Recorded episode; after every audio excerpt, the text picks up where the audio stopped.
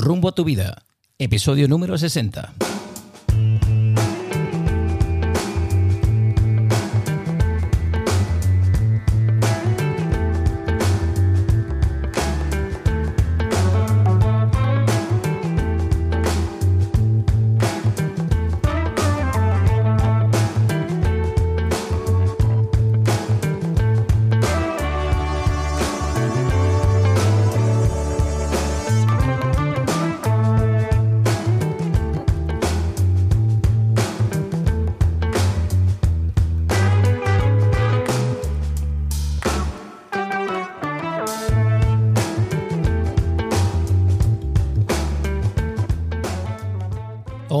Amigos? Y bienvenidos a un nuevo episodio de Rumbo a tu vida.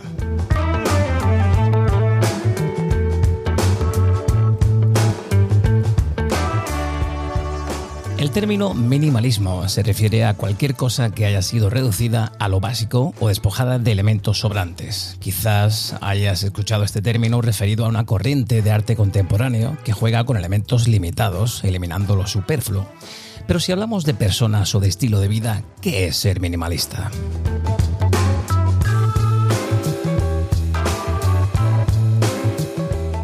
Gracias al minimalismo se aprende a identificar lo necesario y a quedarse expresamente con lo imprescindible, aunque eso lo decide uno mismo.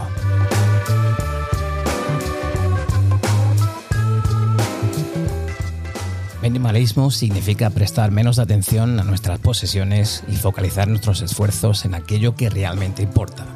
Alguien dijo, hay dos formas de ser rico. Una es adquiriendo muchas cosas, la otra es deseando muy poco.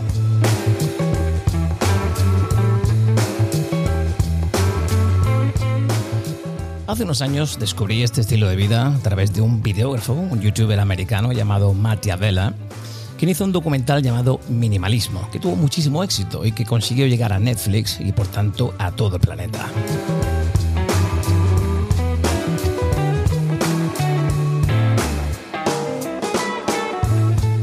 Matt filmó a dos amigos, Joshua y Ryan, y juntos viajaron por todos los Estados Unidos dando charlas sobre el minimalismo.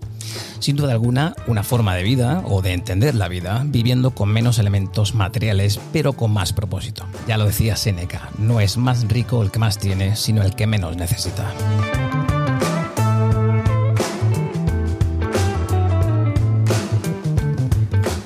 Invitado de hoy es un investigador de la conciencia, los hábitos de vida y la espiritualidad. Alguien que se preocupa de cuidar por igual su cuerpo, mente y alma. Cuenta con una de las comunidades de crecimiento personal más grandes en habla hispana, sumando más de 200.000 personas. Y en su canal de YouTube nos habla de minimalismo, de menos es más, de vivir el aquí y ahora, reducir o alejarnos del ruido que nos rodea y de centrarnos en nosotros, en nuestro interior, en el momento presente. Don Samuel Gavilán, bienvenido a Rumbo a tu vida. ¿Qué tal estás? Muy buenas, pues muy bien, encantado de estar aquí compartiendo con vosotros, bueno, contigo y con todos los que nos están escuchando. Y nada, eh, preparado para aclarar o para compartir un ratito de, sabiduría, de, espiritualidad y de minimalismo. Bueno, precisamente esta mañana yo hablaba con Samuel por teléfono y le decía, bueno, en principio vamos a hablar de minimalismo, pero Samuel abarca todo lo que nosotros abarcamos aquí en nuestro podcast. Su contenido es muy parecido al nuestro, en nuestro podcast. Así que bueno, hablaremos de minimalismo, del sentido de la vida, de espiritualidad, de crecimiento personal y de algún que otro proyectito personal que nos tiene guardados por ahí. Bueno, Samuel, a menudo cuando escuchamos a alguien hablar sobre minimalismo, normalmente les oímos hablar del cómo, de cómo empezar, de cómo hay que hacerlo. Pero hoy, hoy si me permites, eh, a mí me gustaría empezar con una pregunta que precisamente da título a, a uno de tus vídeos. ¿Por qué minimalismo? Bueno, yo creo que era una necesidad eh, imperante ya en una sociedad donde está más, más, que visto que cada vez es más, cada vez eh, tú eh, es todo más rápido, tú pides una pizza, te la traen en 10 minutos, pides por Amazon, al día siguiente tienes cualquier objeto que puedas imaginar, está cogiendo una velocidad, estamos entrando en una dinámica un poco peligrosa y el minimalismo viene a dar como un poco de conciencia, ¿no? Decir, bueno, eh, quizás eh, el problema no, no, no, sea el consumismo, o sea, quizá la solución no sea el consumismo. Quizás no tengo que basar toda esa, todo ese vacío en el consumir, en los objetos, en el próximo eh, iPhone que me va a satisfacer, las próximas gafas, luego la próxima, el próximo coche, las próximas, eh, la próxima casa y luego el helicóptero y el ego es insaciable, ¿no? Entonces, creo que viene para decir, bueno, eh, ¿quién soy yo, no? ¿Qué, qué, quiero hacer con mi vida? ¿Es, ¿Es esto lo que yo quiero? Porque vemos a muchos directivos vemos a muchas personas que podrían decir, podríamos decir que ha conseguido el éxito, ¿no? Lo que la sociedad llamaría el éxito, ¿no? Dinero, una buena casa, familia, pero se han dado, se han dado cuenta que se sienten vacíos. Entonces, yo siempre digo, claro, porque ahí no está, es adentro, adentro. Y ahí encuentran las respuestas. Efectivamente, ahora andaremos un poquito más en ese, en ese punto porque me apasiona, me apasiona ese, ese viaje al interior. Bueno, pues si te parece, antes de empezar toda esta batería de preguntas que tengo preparada para ti, cuéntale a la audiencia de Rumbo a tu vida, Samuel, ¿cómo era tu vida antes de, de convertirte en un minimalista? Pues mira, mi vida era un desastre. mi vida era un completo desastre. Todo lo que te puedas imaginar de lo que se le llama aquí en mi... No sé si tú conoces este término que es un bala perdida. Sí. Pues eso. Yo tenía un trabajo eh, que odiaba, mm, ganaba mucho dinero, eh, tenía nóminas de 3.000, 4.000, incluso cuando habían dobles, pues 6.000, 7.000 euros, que puede ser para muchos el sueño o, el objetivo que muchos están buscando, pero yo me sentía completamente vacío, no encontraba salida. Eh, esto me llevó a una profunda depresión. Yo canalizaba mi malestar en todo tipo de vicios, el consumismo era uno, eh, quizás el más evidente, pero luego tenía otros vicios, ¿no? Con, con los que intentaba llenar mi vacío, como podría ser fumar, beber, comer. Eh, yo llegué a pesar, eh, no mido mucho, mido unos 70, pero llegué a pesar 82 kilos.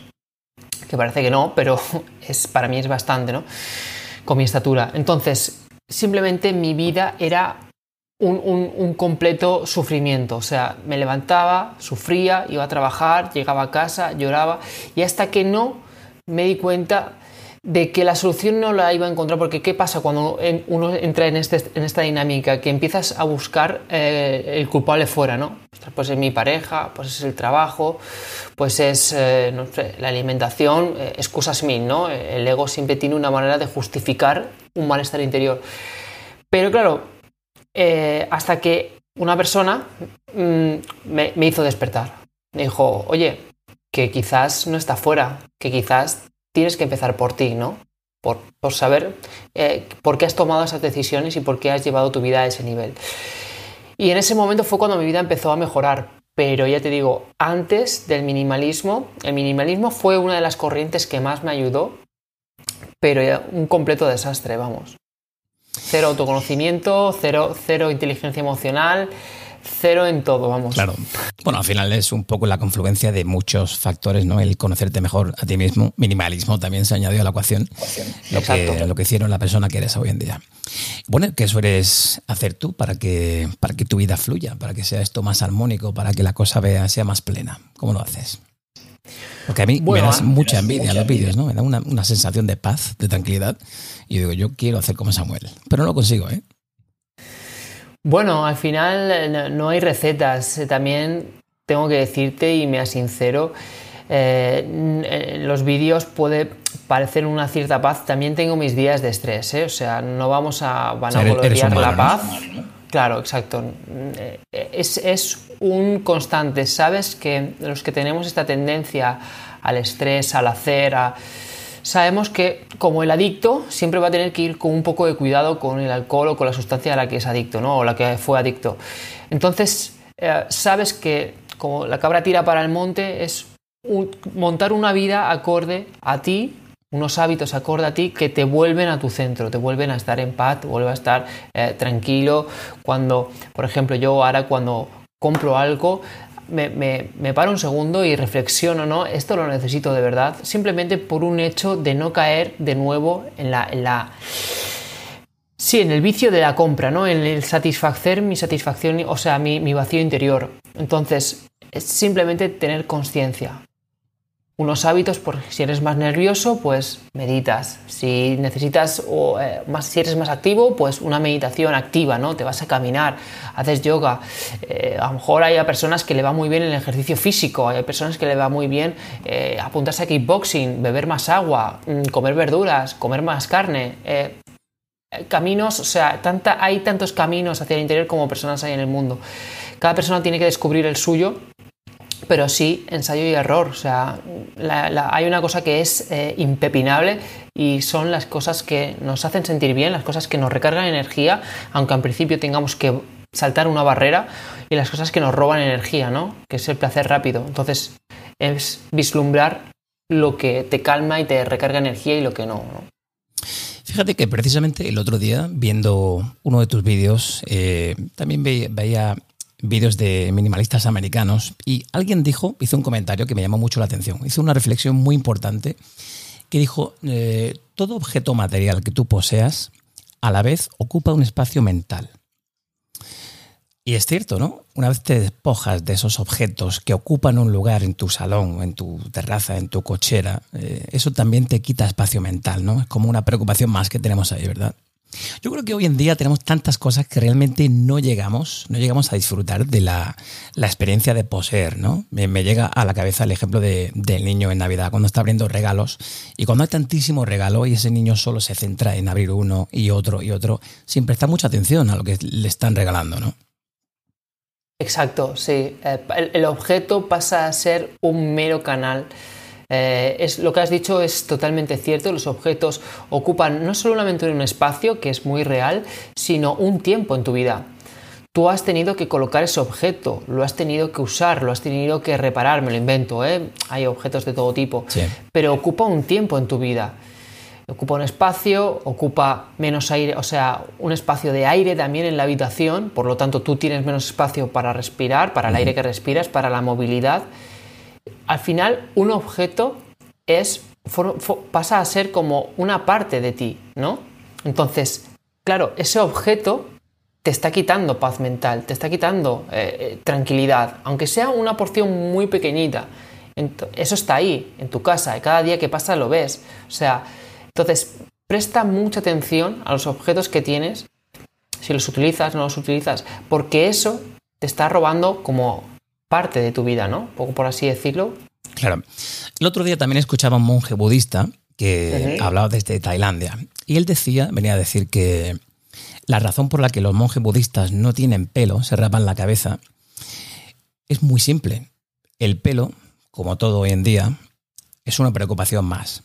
El ir al supermercado a comprar un champú y un acondicionador para ese pelo es otra preocupación más. Aparte del gasto económico, ¿no? que bueno, que puede ser irrisorio o no.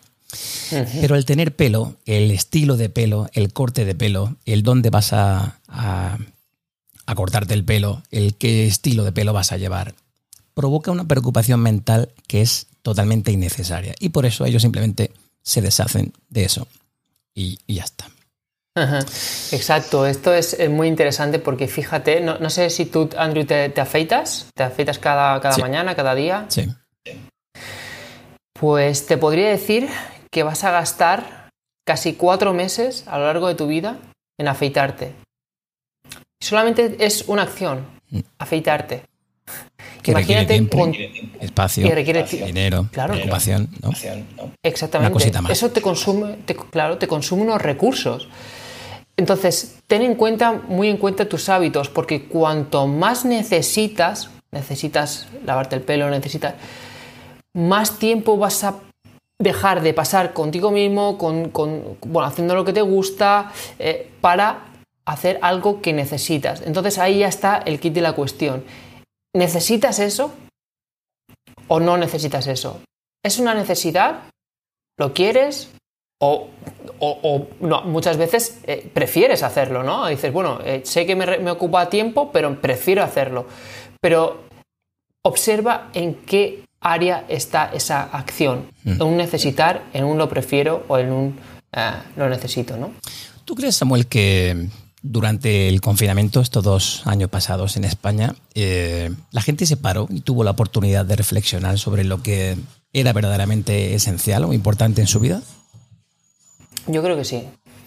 Yo creo que esto no, ha venido en vano, o sea, lo que, lo que sucedió no ha venido en vano y la gente hizo muy buenas reflexiones. Tenemos eh, en América ya lo que se llama la gran renuncia, personas que están dimitiendo en bloque tanto de McDonald's como de directivos de altas empresas. Porque de nuevo eh, vivimos, eh, Andrew, en la época mm, donde todas nuestras necesidades están cubiertas. Cualquiera que nos esté escuchando, como mínimo, va a tener tres platos de comida y un lugar donde dormir. Entonces surgen otras preguntas, ¿no?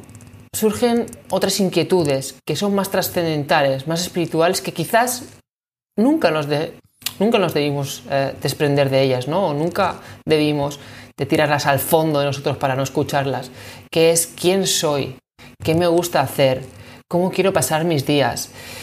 Las personas ya no, yo, yo, veo y estoy en contacto con, mucha gente, las personas ya no quieren eh, ganar 4.000 euros y subcontratar su vida, ¿no? Ocho horas. Hay personas que sí, y es muy lícito y, es muy respetable y, adelante, ¿no? El mejor indicador siempre lo va a tener el sufrimiento. Si sufres es que algo va mal, algo no cuadra. Si tú estás conforme con tu vida, eh, hacia adelante, ¿no? Pero es por primera vez en la historia, yo creo, o por primera vez durante mucho tiempo, las personas se están preguntando cómo quiero pasar mis días, qué quiero hacer, y están trascendiendo lo material. Ya no se compran casi cosas, o sea, se compran cosas con, materiales, ¿no? Pero ha, surgido una nueva corriente que se compran cosas que ya no tienen eh, átomos, tienen bytes.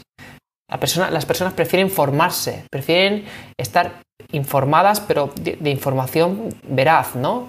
Prefieren, pues bueno, eh, que sus habilidades eh, aumenten para cuando vengan tiempos duros, para cuando venga cualquier circunstancia en su vida, tengan los recursos para sortear ese bache y eso lo cambia todo. Porque conocerse, porque estar en contacto con uno mismo, tener paz, lo cambia todo. Y creo que la gente se está empezando a dar cuenta de esto, ¿no? Al final, tú también comentas en muchos vídeos que solemos intercambiar eh, objetos por nuestro tiempo. Es decir, nosotros donamos nuestro tiempo para comprar ese objeto que a lo mejor no te satisface, pero bueno, que en ese momento es como un chute de, dopamina, ¿no? Samuel, cuando hablamos de, minimalismo, eh, hablamos de cosas que aportan valor en nuestras vidas, ¿no? ¿Qué aportan valor en tu vida? Bueno, eh, aquí también tendríamos que diferenciar un poco, ¿no? las cosas prácticas, ¿no? O sea, yo tengo un ordenador porque me, permite comunicarme ahora contigo. ¿Lo necesito para vivir? No, pero prefiero tenerlo, ¿no? Aquí podríamos, eh, bueno, vislumbrar estas dos opciones. Bueno, pero sí, es un claro ejemplo de, que, de algo que aporta valor en tu vida, algo que te permite trabajar, ¿no? Por ejemplo. Claro, exactamente. Me, me aporta un valor, ¿no? Yo creo que la diferencia sobre todo está desde dónde lo compras, ¿no? Desde dónde te relacionas tú con ese objeto. ¿Es un capricho más? ¿O simplemente lo has comprado para, para abrir la caja y la satisfacción de que te llegue una caja y abrirla como si fuese un regalo, ¿no? Ten muy en cuenta que eh, a, lo largo de, nuestra vida tenemos eh, una cantidad de objetos, o sea, tenemos 10 veces más objetos que nuestros abuelos. Y nuestros abuelos vivían bien, o sea, sí que a lo mejor algo les faltaba, ¿no? Pero creo que el salto en, relación objetos, felicidad, eh, no se ha dado, ¿no? Entonces, yo invito a la gente a que se cuestione, ¿no? Esto me hace falta en mi vida, me aporta valor, soy más feliz con ello, que en realidad la felicidad eh, va mucho más allá de los objetos, pero para que la gente me entienda. ¿Este objeto me aporta? Sí, no. Si es que no, con la mano en el corazón, déjalo ir porque al final, como antes has dicho, te está ocupando un espacio en tu mente. Hablemos ahora, si te parece, Samuel, de la, nueva pandemia. Y tú dirás, madre mía, ¿hay otra? ¿Hay otra por ahí? Sí, hay otra que se llama... Hay varias, hay varias. Hay varias. Bueno, pues una de ellas es el estrés. Recientemente, eh, el famoso minimalista Joshua Becker eh, le escuché decir que el estar ocupado, el I'm busy, el estar ocupado se ha convertido en la nueva normalidad. Antes a la pregunta Eh, ¿Cómo estás? Respondíamos, bien, ¿y tú? Sin embargo, ahora respondemos, I'm busy, estoy ocupado, estoy muy liado. Estoy liado. Y, esta mañana en, el trabajo eh, me he dado cuenta de que sí, de que parece que si paras, no estás siendo súper productivo. Y parece que si, si estás muy ocupado, estás siendo súper productivo y por lo tanto es bueno, es positivo. En la sociedad actual yo creo que no hay horas suficientes como para, ni energía suficiente nosotros como para poder realizar todas las tareas que nosotros nos autoimponemos, ¿no? Yo creo que vivimos en piloto automático, como pollos sin cabeza, cada vez más ocupados. ¿Cómo afronta un minimalista la vorágine de vida actual? Pues bueno, con mucha conciencia, porque como, como bien dices, los tiempos modernos eh, nos invaden con cosas que hacer. Tenemos mil cosas que hacer, las nuevas tecnologías, eh, la casa, los niños, el trabajo, o sea, son muchas cosas. ¿Cómo se aborda? Eh, de nuevo, igualmente que los objetos, o sea, siendo consciente de las cosas que te aportan y las cosas que no, porque es verdad que mucha gente me dice, estoy ocupado, pero, hostia, ¿cuántas veces miras el móvil? Mírate, mírate los, las horas que pasas con, con Instagram. Son muchas, ¿eh? Dos horas. Dos horas cada día practicando guitarra, en un año eres un crack de la guitarra. Entonces, eh, eh, tenemos una sensación, ¿sabes lo que pasa? Que tenemos una sensación de que estar haciendo ya es ser productivo, ¿no? Entonces parece que estás en Instagram o parece que estás y estás siendo productivo. O me, lo invento, ¿eh? O, estás limpiando la casa y estás siendo productivo. Bueno, sí, hay que limpiar la casa, pero en, los, problemas, o sea, en, las circunstancias que te atañen de pasar rápido o estar el menos tiempo tranquilo trabajando, o sea, ¿qué, porcentaje es? ¿Cuánto porcentaje estás trabajando tranquilo, eh, adelantando la faena que tienes? ¿Y cuánto estás distraído? Entonces, si, haces este, si, haces, eh, si haces esta distinción, vas a ver que muchas veces estamos más eh, ocupados de lo, de lo, que, de lo que pensamos porque estamos sin avanzar, estamos distraídos, estamos consumiendo entretenimiento. Fíjate que el otro día, precisamente antes de ayer, yo sufrí un episodio de ansiedad. Y, la verdad es que ahora la vuelta al trabajo tras las vacaciones eh, supone una preocupación mental, supone una preocupación física, porque ese nerviosismo, esa tensión se traslada a un nivel físico, ¿no? Entonces vuelvo a, lo que comentaba hace un ratito, ¿no? Me parece que parece que si estás siendo laboralmente productivo, estás haciendo multitarea, estás haciendo 5.000 cosas, estás haciendo bien. Pero parece que si solo haces una, que es lo que deberíamos hacer todos en nuestro trabajo, creo yo, centrarte en lo que estás haciendo, parece que no estás siendo laboralmente productivo, ¿no? No sé. ¿Se puede ser minimalista y ser laboralmente productivo? ¿Tú qué crees? Hombre, sí, claro. Yo, bueno, de, hecho creo que eh, es el camino. Muchas empresas lo están adoptando, el, método Lean, ¿no? Que es estar donde tienes que estar y estar centrado en una cosa. Muchas veces pensamos que somos multitarea, pero realmente eso es falso. No somos multitarea, solamente puedes estar haciendo una cosa a la vez. Lo que pasa es que estás haciendo una cosa a la vez pensando en otras. Y ahí es donde creemos que hacemos multitarea y realmente lo que estamos haciendo es bajar muchísimo nuestra concentración y nuestro foco. Entonces, claro, la productividad, ¿qué es la productividad? La productividad no es más que estar centrado en hacer lo que tienes que hacer y hacerlo bien. O sea, no es más que eso. Luego podemos hablar de cómo optimizar procesos, ¿no? Pero no es más que eso. Entonces, si tú no haces una tarea con el máximo de tu foco, con todo tú ahí, vas a, cometer errores, vas a tener que volver a revisarlo, lo revisas 100 veces y aún así sigues teniendo errores, miras otra cosa. E, e, eso es lo improductivo, parece que, sea lo contrario, normalmente siempre suele ser lo contrario que, piensa la mente. Hago mil cosas, hago corriendo. No, no, no, no, no. Tranquilidad, sobre todo, paz, calma y ahora sí, vamos a hacer la tarea, pero con máximo foco. ¿Y cómo haces tú para, entender o, para afrontar la vida que otras personas no, hacen? ¿Qué haces tú de forma diferente? En cuanto, me preguntas en cuanto a... a nivel profesional, personal, ¿cómo entiendes tú la vida? ¿Cómo la afrontas?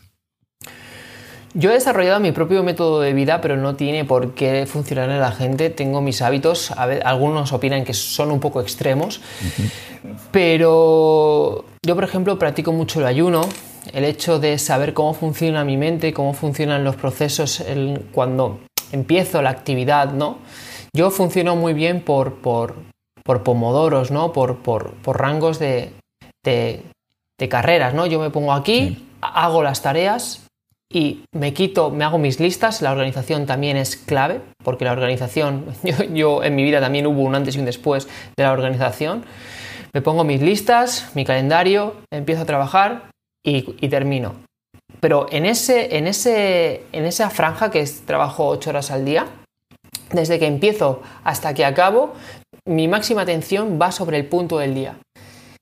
Tengo hábitos alimenticios buenos, eh, he hecho muchos cursos eh, para aumentar la energía, eh, tanto con suplementos como con hábitos de vida, ya bien sea combinación de alimentos, energía sexual, respiraciones. Todo esto al final lo que nos permite es, de nuevo, tener calma mental, tener paz y estar enfocado. No, no, no hago nada extraordinario tampoco, no, no, hago nada que a lo mejor una persona no puede hacer, sí que hago mis 14 o 16 horas de ayuno, depende del día, un ratito de yoga, a veces hago ejercicio, pero en definitiva es que es encontrar tu propio mecanismo, ¿no? Porque cada persona es un mundo y a lo mejor lo que me sirve a mí no le sirve a otras personas. Hay cosas que se han demostrado que funcionan, como bien puede ser el ayuno, suplementos, magnesio, ¿no? Son pequeñas píldoras que, bueno, dormir bien, fundamental. Para mí eso es religión. O sea, nada de pantallas antes de ir a dormir, nada de alcohol antes de ir a dormir. Eso para mí es como mi religión, ¿no? Pero nada más, nada extraordinario. Bueno, lo que para ti puede ser algo simple, para una persona puede ser, ostras, pues yo no medito, no hago yoga, no leo, no, no reflexiono, ¿no? no me cuido físicamente. Oye, Samuel, a menudo la, sociedad capitalista y consumista, este, este mundo en el que vivimos, tacha a las personas como tú, a las personas minimalistas de tacaños. Además, tú lo dices en tus vídeos, de aburridos, de, personas sin aspiraciones de, o propósitos. De... ¿Qué le dirías tú a esas personas? ¿Cuáles son tus objetivos de vida? Bueno, yo les diría que están haciendo mucho dinero con los que no son aburridos y tacaños. No me considero tacaño, la verdad. No me considero, no me considero nada tacaño. De hecho, mm, me gasto el dinero y me lo gasto bien. Porque cuando quiero un objeto, quiero que ese objeto me dé las menos preocupaciones posibles. que dure el máximo de tiempo posible. Porque yo no quiero preocuparme por los objetos. Yo quiero preocuparme por algo que va más allá de los objetos. Entonces, ¿por qué le ponen azúcar al salchichón? Porque quieren ventas, Quieren que tú vuelvas a comprar porque eres adicto a la compra. ¿Por qué quieren que no seas aburrido, que estés estresado y que tengas una vida con vacíos? Porque ganan mucho dinero. Las empresas ganan mucho dinero. Y déjame decirlo, no, me gusta la palabra revolución, pero, ostras, minimalismo, la conciencia, el autoconocimiento está haciendo una revolución en silencio. Ahora no es visible, porque más que una revolución es una revelación. Al principio las revelaciones no se, no se palpan. Es como el bambú, va echando raíces, va echando raíces. Y tú, como tanto como yo, eh, con tu pequeño proyecto, yo con mi pequeño proyecto, somos faros, somos luces, luces que iluminamos a otras luces. Y madre mía, cuando el bambú decida estirarse, ya no va a haber quien lo pare. Entonces se va a poner todo en su sitio. qué bueno. Yo tengo, tengo un poco de ¿por qué no decirlo, no? Soy humano, tengo un poco de hincha de rabia, ¿no? Estas grandes empresas que, que, bueno, tratan a sus trabajadores como un número y tratan a sus clientes como un número, ¿no? Seguramente son en las que me tachen de aburrido. Pero en un futuro, y yo soy muy esperanzador, soy muy optimista, mira, es algo con, con lo que nací, no, no tengo que practicarlo, ostras, las cosas se van a poner en su sitio. Y, y madre mía, va a haber sufrimiento, pero se van a poner en su sitio. es como cuando, cuando la madre está embarazada, ¿no? Ostras, eh, eh, el niño crece, ¿no? O sea, el, que, el, que, el que los órganos se aprisionen duele, pero todo acaba en su sitio. Luego el niño nace, ¿no?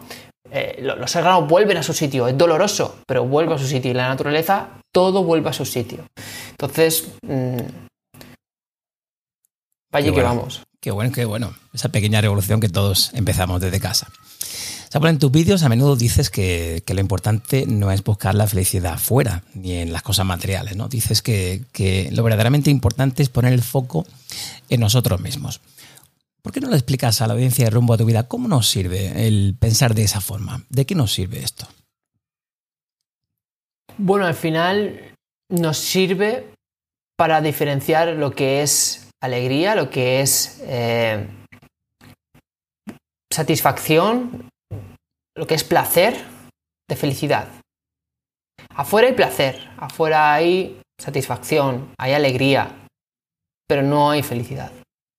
Felicidad solamente se encuentra en un lugar, que es en nuestro interior. Y yo invitaría a la gente que dudara, que no me creyera tal cual, sino que lo comprobaran por ellos. Pero nadie tiene la capacidad de hacerte feliz. Ningún objeto tiene la capacidad de hacerte feliz. La felicidad es algo que se cultiva, que se entrena, que se descubre, que se desvela. Porque siempre, siempre, en realidad la felicidad siempre está. Lo que pasa es que somos nosotros con nuestros hábitos, con nuestras creencias culturales, familiares, lo que tapamos esa felicidad. Entonces no hay más que echar la vista al interior. Lo que la gente llama felicidad ahí fuera no es felicidad. Es placer. Es momentos de alegría. Placer efímero. Efímero, sí, porque el placer es efímero. te puede durar más o menos, pero acaba, acabas volviendo a, tu estado normal. La felicidad siempre, siempre viene de dentro. Pues ya que has abierto ese melón, fíjate, nosotros a menudo es cierto lo que dicen, ¿no? Pensamos que la felicidad, pensamos, está en cosas materiales, ¿no? Está en un sueldo más alto, como tú has comentado hace un ratito. Para luego darnos cuenta que ya no es suficiente y que necesitamos más. Pensamos que la felicidad es un coche nuevo y al poco tiempo nos damos cuenta de que este también se abolla y de que también puede fallar y puede tener accidentes. A menudo buscamos la felicidad en una casa nueva, una casa más grande y también te das cuenta de que esto va ligado a facturas más altas, a una hipoteca, a un estrés. Buscamos la felicidad en drogas, en alcohol, para darnos cuenta de que esa felicidad desaparece por la mañana. ¿Dónde crees tú que radica la auténtica felicidad? La auténtica felicidad radica en la paz, radica en la comprensión, la comprensión de uno mismo y el trascender eh, todo lo que no nos sirve. Al final también hay un minimalismo mental, ¿no? O sea, han puesto mucha basura en nosotros, muchas creencias. al final, el hecho de creer que comprando una casa voy a ser más feliz no es más que una creencia que te impide vislumbrar la verdadera felicidad. O sea, hay una cantidad de, de basura, de veneno que nos impide vislumbrar lo, realmente importante, lo que importa, la paz, ¿no? la felicidad. Piensa que la felicidad no tiene causa. La felicidad no tiene motivo. Puedes estar eh, sin ingresar ni un euro con un montón de deudas y tú puedes sentir esa felicidad si has logrado comprender que el contenido de tu mente no eres tú. Que lo que te cuentas no eres tú, que la responsabilidad que crees que tienes no es tuya que todo lo que te has montado alrededor de ti, ese personaje, no eres tú, sino que hay algo mucho más grande, mucho más poderoso que está operando debajo, ¿no? Que siempre, siempre hay un rayo de luz. Entonces, ¿cómo vislumbrar la, verdadera felicidad? Muy sencillo, tan sencillo que a veces me da miedo o, risa decirlo. Vete a un banco, es pásate cuatro horas sin hacer absolutamente nada.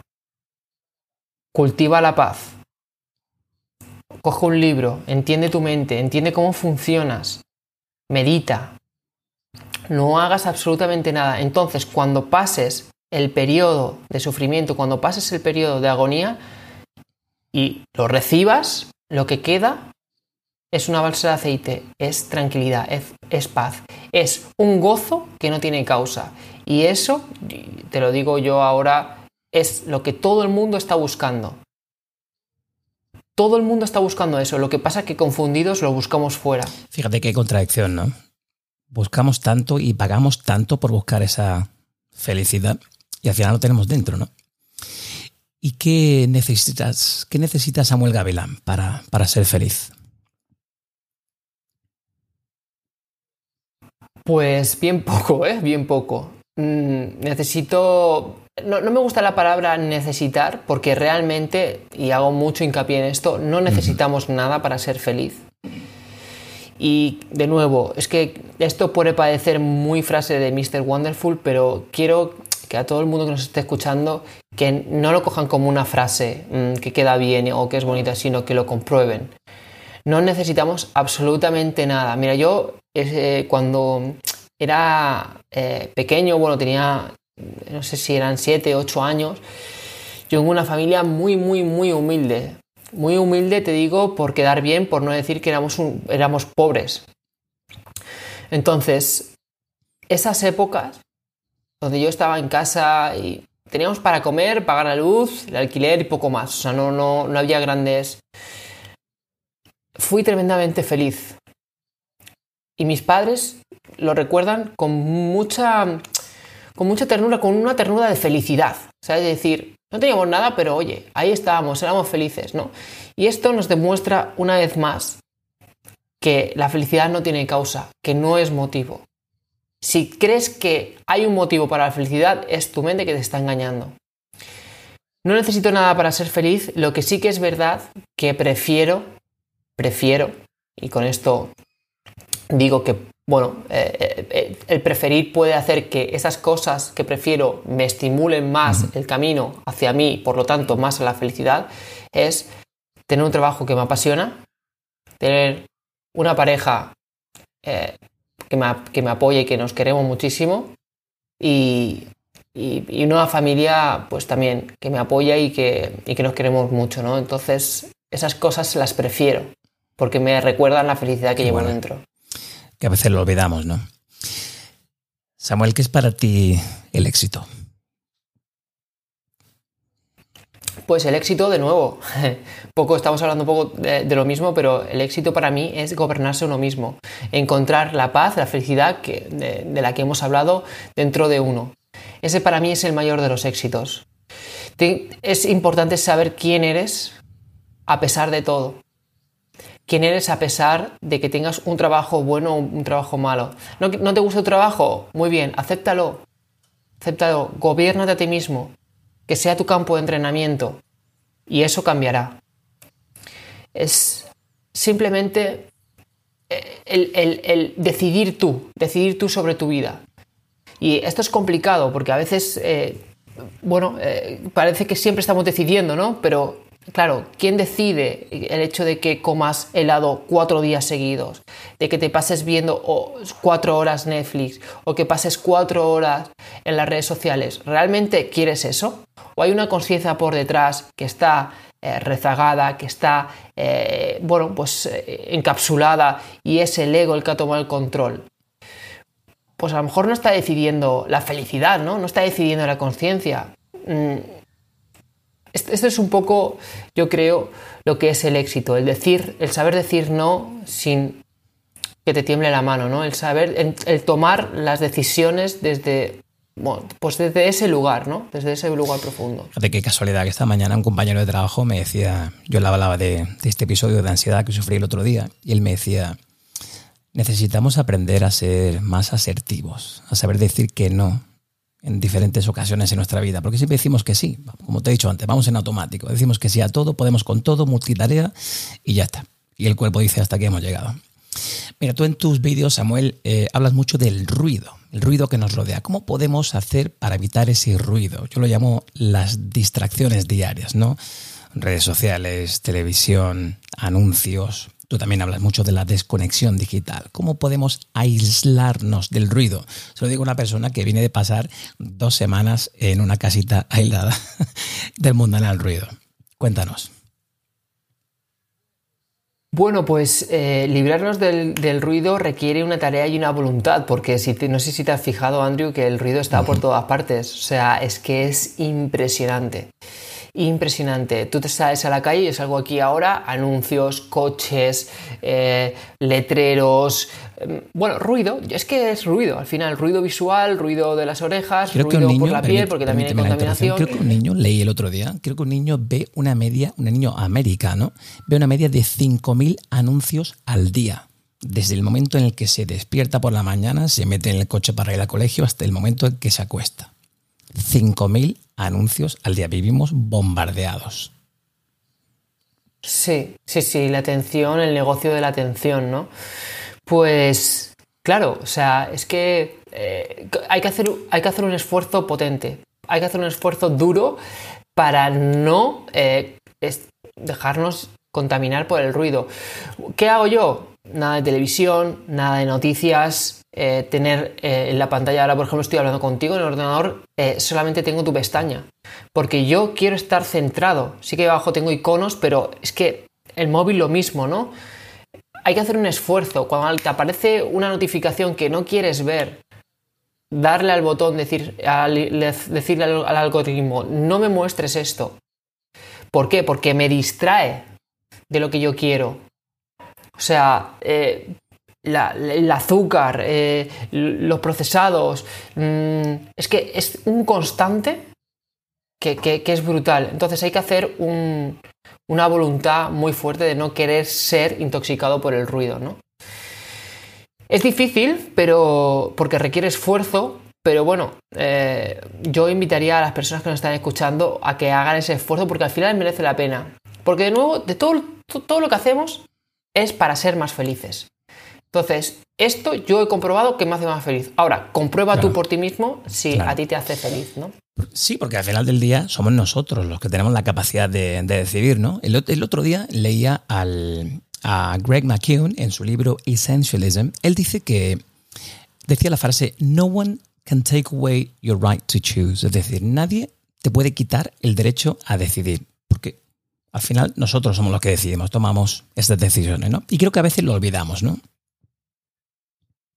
Exacto, muy potente, sí, eh, y un libro también eh, muy potente. Claro, es que eh, las últimas de nuestras libertades, ¿no? La actitud, la decisión que tomas, la actitud con la que eliges vivir, ¿no? Es, una decisión y fíjate que tomamos un montón de, decisiones a lo largo de nuestra vida súper inconscientes, súper en piloto automático, que, bueno, nos llevan allí donde nos llevan, ¿no? A cada uno, pues, la vida que tiene, ¿no? Y fíjate que el hecho de que llegar hasta aquí y estar hablando, haciendo este podcast, ha sido un cúmulo de decisiones. Yo he tenido que tomar la decisión de dejar mi trabajo, de emprender un proyecto que me hacía vibrar. Tú has tomado la decisión de montar un podcast, de llamarme, de ponernos en contacto. Son decisiones lo que marcan los resultados. Entonces, qué potente, qué potente que decidas, ¿no? Que decidas tú, porque nadie lo, nadie lo puede hacer por ti, nadie lo debe hacer por ti.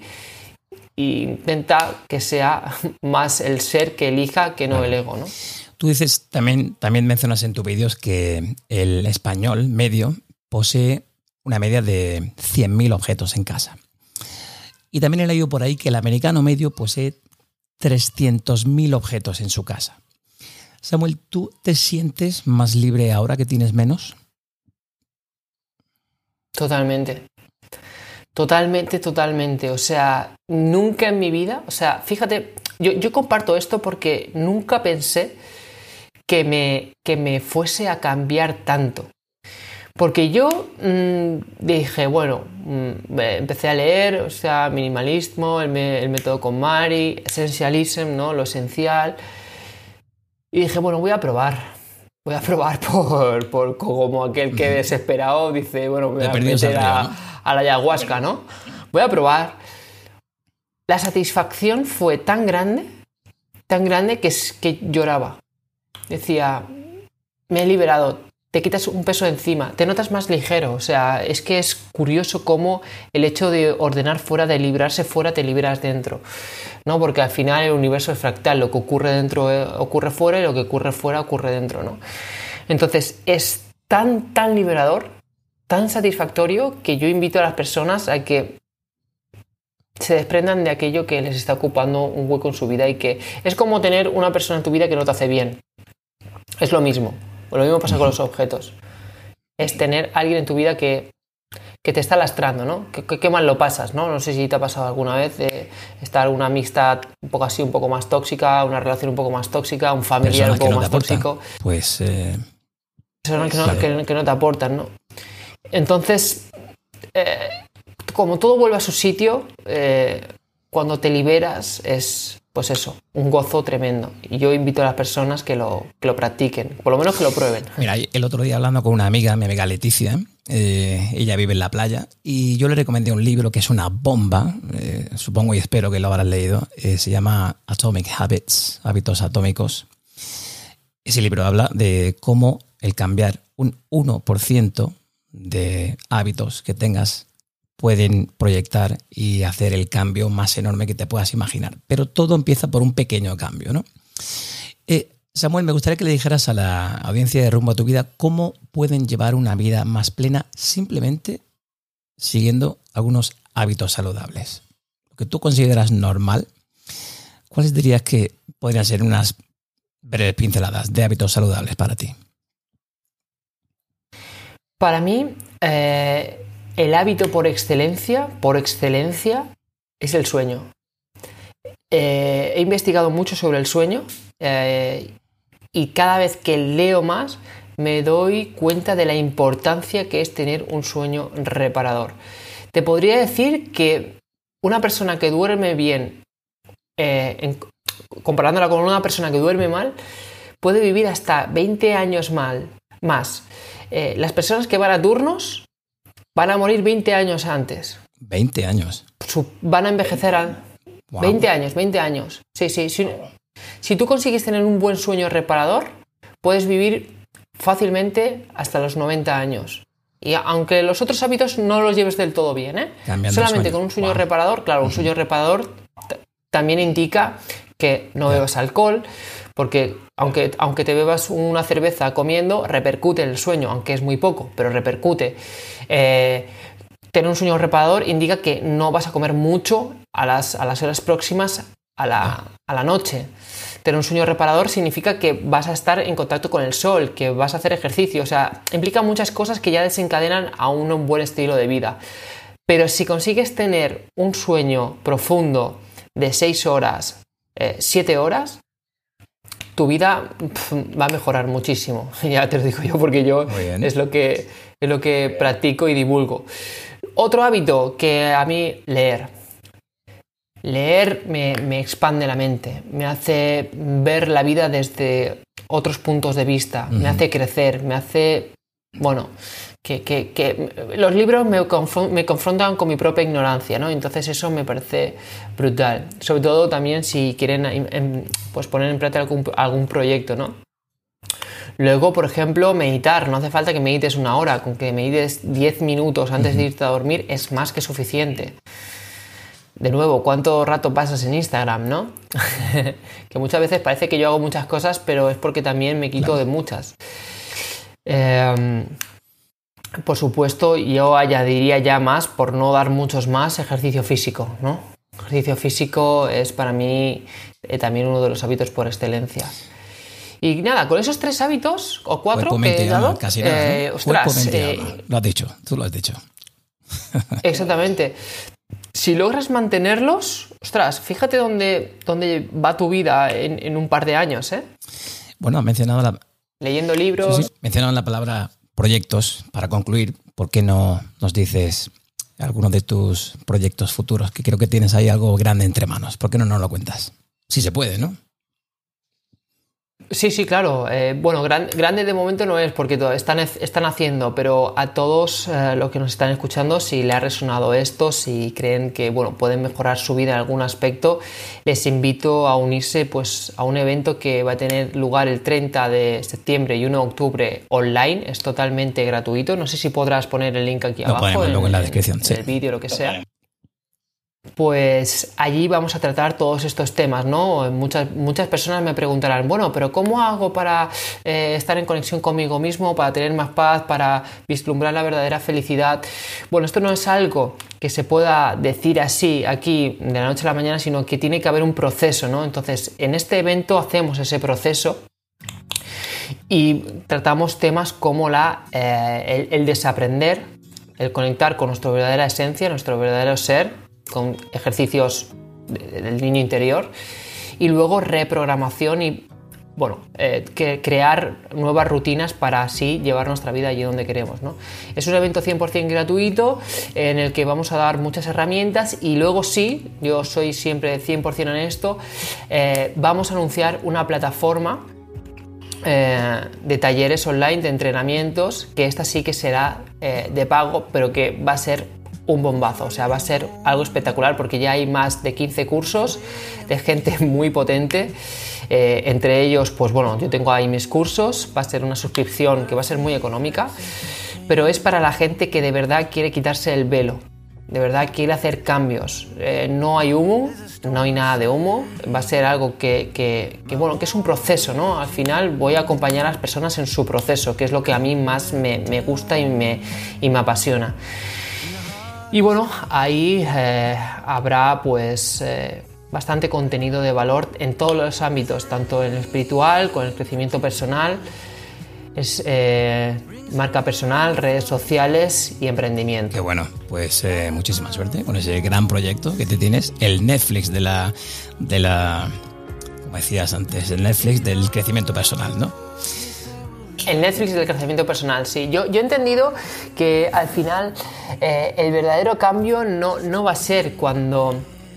Porque sí que hay mucha gente que ya está eh, abriéndose a esta nueva manera de entender la vida, pero yo creo que el verdadero cambio es cuando la gente que ve Netflix eh, tenga un espacio de crecimiento, de expansión y que además les guste.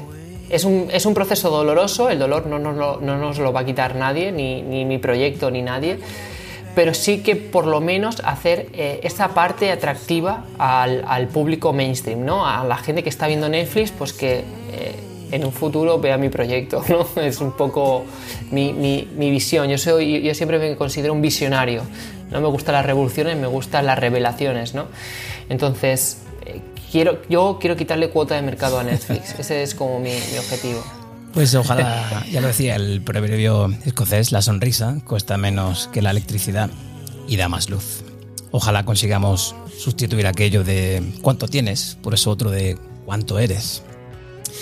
Samuel Gavilán, ha sido todo un privilegio el haber podido charlar contigo sobre tu vida, tu visión de la vida, sin duda alguna plena, en calma, profunda y creo que es lo que necesitamos todos ¿no? en, estos tiempos que corren. Muchísimas gracias por haber encontrado un huequecito para venir a nuestro podcast. Muchas gracias a ti por haberme invitado y un placer haber charlado contigo esta tarde. Muchísimas gracias. Muchas gracias.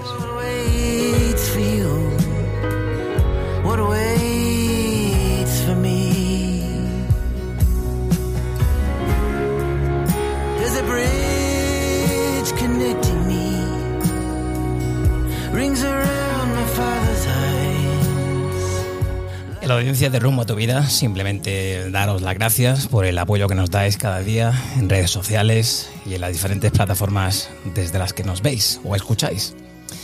Ya sabéis que volvemos de vacaciones de verano con las pilas cargadas, con muchas e interesantes ideas e invitados y temáticas para el podcast. Cuidas mucho y sed felices.